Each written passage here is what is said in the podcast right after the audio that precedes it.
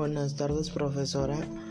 Soy Oscar Morales Gaspar del grupo 601 y esta vez me toca hablar sobre desórdenes alimenticios y sus causas en su salud.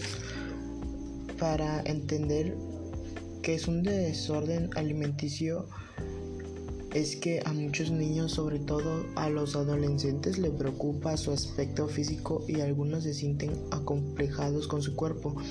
Esto en particularmente es cierto durante la pubertad, momento en que experimentan importantes cambios corporales y en que han afrontar nuevas presiones sociales.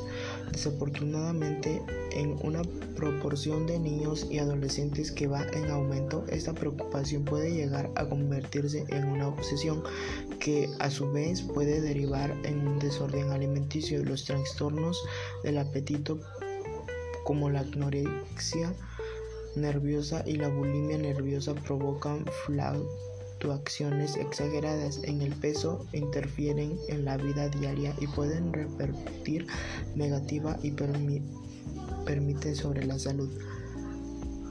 Los padres pueden contribuir a sus hijos que no desarrollen este tipo de trastornos, favoreciendo el desarrollo de autoestima y actividades sanas en relación a, la alimentación y el aspecto físico.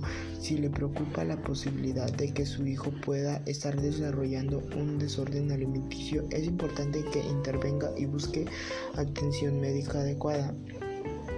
Sobre los desórdenes alimenticios, por lo general, los desórdenes alimenticios incluyen la presencia de pensamientos y sentimientos negativos y autográfica sobre el peso corporal y sobre la comida y de hábitos alimentarios que interfieren en funcionamiento normal del cuerpo y actividades cotidianas. A pesar de que los desórdenes alimenticios son más frecuentes en las chicas, también pueden afectar a los chicos. Son tan frecuentes que uno o dos de cada diez o Dos de cada 100 niños sufren trastornos de este tipo, generalmente la anorexia o la bulimia. Lamentablemente muchos niños y adolescentes logran ocultar desórdenes alimenticios a sus familias durante meses o incluso años.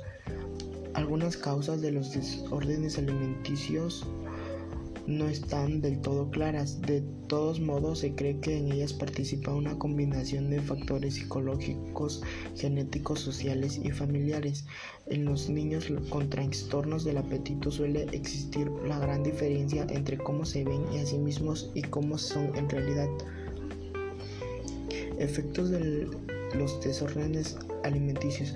Aunque es cierto que desorden alimenticio puede resultar de graves problemas de salud mental y de conducta, así como de trauma como abuso sexual. También es cierto que puede dar lugar a graves problemas de salud estrictamente física. La anorexica y la bulimia pueden provocar deshidratación y otras complicaciones médicas. Cuando una persona anorexia, su cuerpo entra en estado de inasiación y esta falta de nutrientes puede afectar al organismo de muchas formas diferentes. Y las causas de los trastornos alimenticios aún se desconoce la causa exactamente.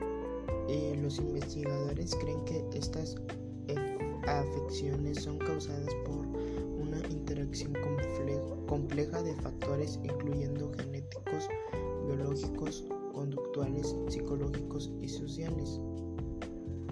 Y esto es todo sobre el tema, espero le haya entendido y muchas gracias.